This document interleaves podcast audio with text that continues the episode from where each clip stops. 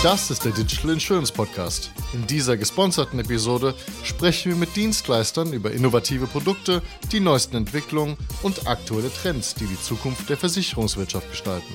Jetzt spreche ich mit Tim Stauffenberg. Er ist Experte für Nachhaltigkeitsmanagement und wir reden darüber, wer sagt es dem Kunden, die Rolle von Nachhaltigkeit im Vertrieb. Wer sagt es jetzt dem Kunden, Tim? Ja, im Zweifel der Berater, weil für viele Kunden ist die Gotha oder das Versicherungsunternehmen auch gleichzusetzen mit dem Berater vor Ort. Und das ist eine ganz, ganz wichtige Rolle, weil wir merken, Versicherungsprodukte sind für viele Kunden komplex und abstrakt, überspitzt gesagt schwer zu verstehen. Und jetzt kommt dazu noch eine Nachhaltigkeitskomponente. Und das ist für viele Kunden, kann schnell überfordernd wirken. Deswegen hat der Berater, der Vertrieb wirklich eine ganz, ganz wichtige Rolle, da die Kommunikationslücke zu schließen. Und was sagt der Berater dem Kunden? Der Berater sagt dem Kunden, was die Produkte für nachhaltige Komponenten haben, was Nachhaltigkeit in der Versicherungswirtschaft bedeutet, wo genau diese Verbindung zwischen dem Thema Nachhaltigkeit und der Produktwelt der Versicherung sozusagen die Synergien sind. Und äh, das ist die Rolle des Beraters oder so zumindest, wie wir uns das wünschen. Ist es auch die Person, die, wenn es über die 550-5-Strategie geht, quasi dann nicht selbst die Energieberatung macht, aber dann zum Beispiel die Energieberater dazu holt? Genau, unter anderem. Also man muss es ein bisschen voneinander trennen. Das klassische Versicherungsgeschäft, die Verbindung, die es da zu Nachhaltigkeit gibt, das heißt in der Kapitalanlage, in den Sachprodukten und auch im Krankenbereich gibt es viele ähm, Themen, die überschneidend sind. Und das ganze äh, Projekt 550.5 ist ja sozusagen nochmal über den Versicherungskontext hinaus eine Beratung, eine Dienstleistung, die auch für mittelständige Unternehmen sind. Das heißt, man muss so ein bisschen differenzieren zwischen Unternehmerkunden und Privatkunden.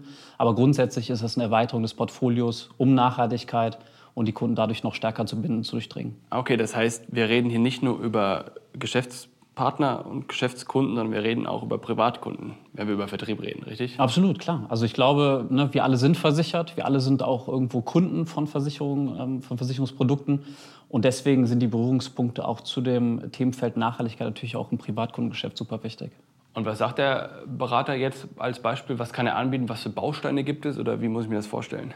Also grundsätzlich, Stand heute ist natürlich das ganze Themenfeld der Kapitalanlage, der Altersvorsorge sehr stark mit Nachhaltigkeit schon in Berührung. Das heißt, hier gibt es viele Produkte, die einen Nachhaltigkeitsbezug haben. Der Bezug, gerade im, im, Bereich Lebensversicherung oder Altersvorsorge, ist einfach daran, dass der Kunde die Möglichkeit hat, wenn wir uns zum Beispiel, ne, du möchtest gerne eine Beratung haben und neben deiner Kompetenz, deinem Anlagehorizont wird auch das Thema Nachhaltigkeitspräferenz abgefragt.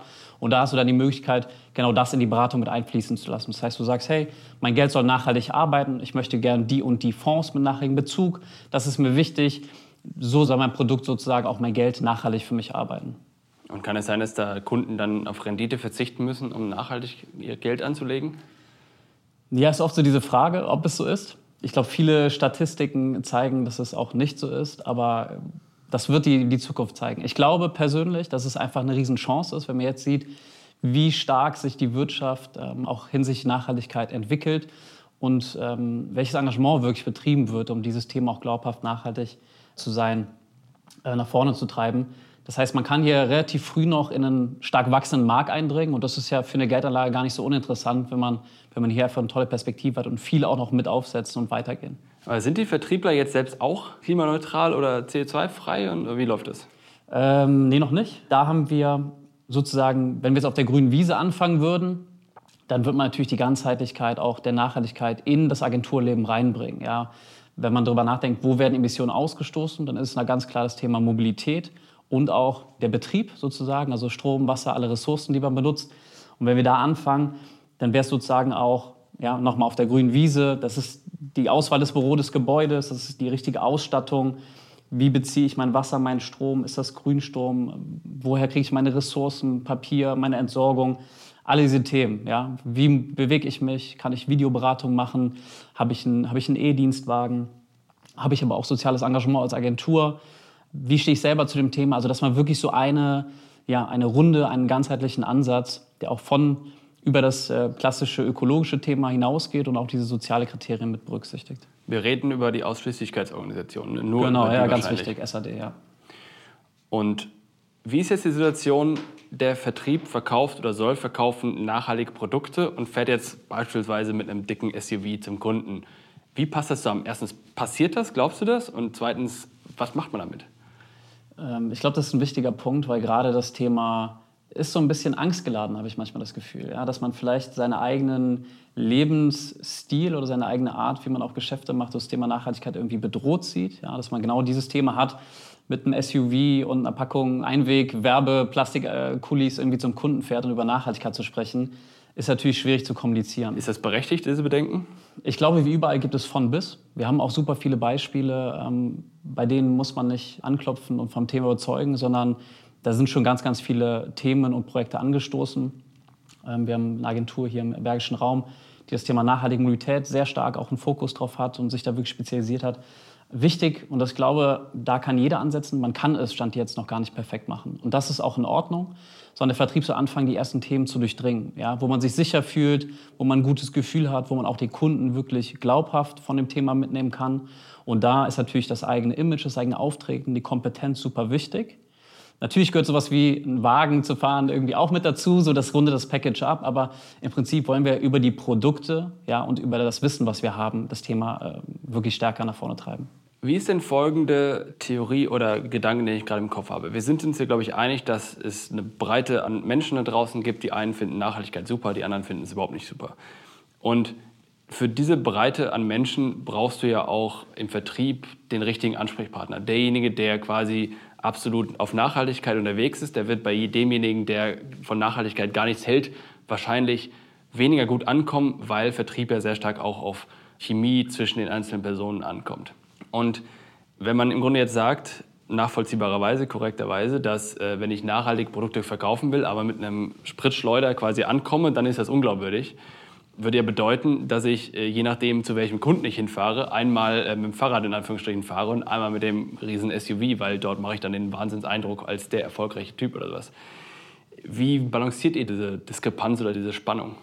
Genau wie unsere Vertriebler sind die Kunden unterschiedlich. Jeder hat andere Bedürfnisse. Es wird da genau Leute geben, äh, Kundinnen, Kunden, die das Thema als nicht so wichtig einstufen. Ja.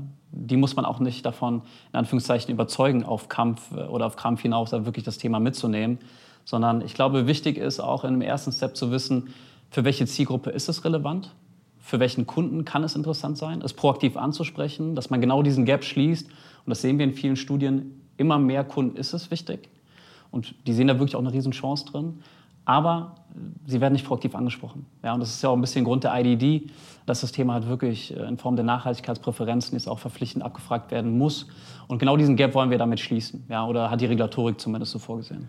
Das heißt, den Ansatz, den ich so ein bisschen raushöre, ist, dass nicht 100% im Vertrieb jetzt nachhaltig gearbeitet werden muss, sondern dass ihr, und das ist meine Interpretation, so ein bisschen darauf setzt, dass die Kundennachfrage quasi auch die Nachfrage im Vertrieb steuert. Denn wenn es mehr Kunden gibt, für die Nachhaltigkeit relevant ist, wird es auch mehr Vertriebler geben, die sich daran anpassen.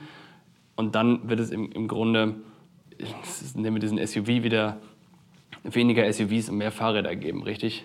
Ich glaube, bei vielen wirtschaftlichen Themen ist es Angebot und Nachfrage. Ja? Wenn der Kunde jetzt nur noch nachhaltige Produkte möchte, dann wird der Vertrieb auch nur noch nachhaltige Produkte anbieten ja? und äh, auf super nachhaltig in Anführungszeichen äh, sich umstellen.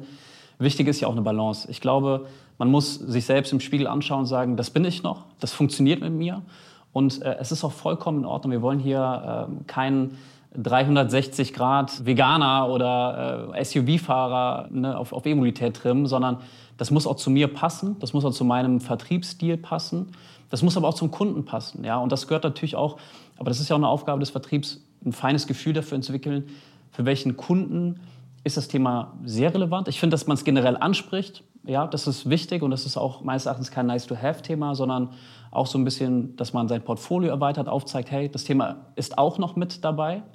Du entscheidest, lieber Kunde, passt es zu dir, passt es nicht zu dir, aber wir haben auf jeden Fall was im Petto dazu. Und ich glaube, diesen Gap kann man da einfach perfekt schließen. Herzlichen Dank, Tim. Danke. Das war eine weitere Ausgabe des Digital Insurance Podcast. Folge uns bei LinkedIn und lass eine Bewertung bei Apple, Spotify und Koda.